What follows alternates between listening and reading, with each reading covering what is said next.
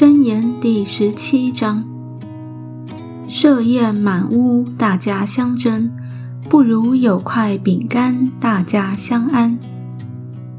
仆人办事聪明，必管辖宜修之子，又在众子中同分产业。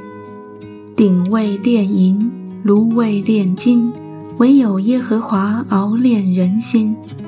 行恶的留心听奸诈之言。说谎的侧耳听邪恶之语，戏笑穷人的是入墨造他的主，幸灾乐祸的必不免受罚。子孙为老人的冠冕，父亲是儿女的荣耀。愚顽人说美言本不相宜，何况君王说谎话呢？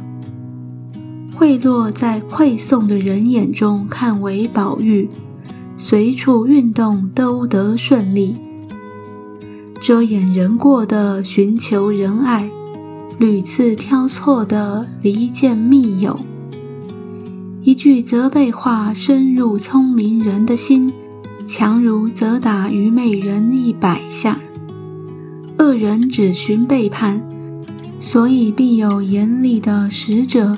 奉差攻击他，宁可遇见丢崽子的母熊，不可遇见正行愚妄的虞美人。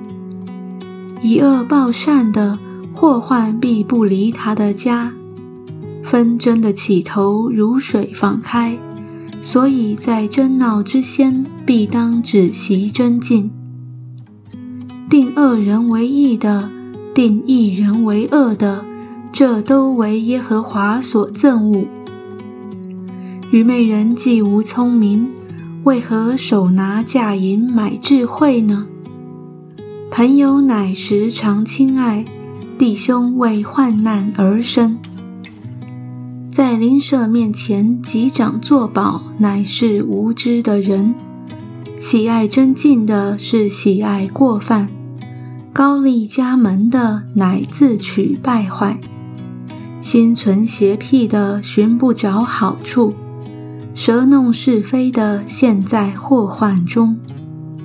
生愚昧子的必自愁苦，愚顽人的腹毫无喜乐。喜乐的心乃是良药，忧伤的灵使骨枯干。恶人暗中受贿赂，为要颠倒判断。明哲人眼前有智慧，愚昧人眼望地极。愚昧子使父亲愁烦，使母亲忧苦。刑罚一人为不善，责打君子为不义。寡少言语的有知识，性情温良的有聪明。愚昧人若静默不言，也可算为智慧。闭口不说，也可算为聪明。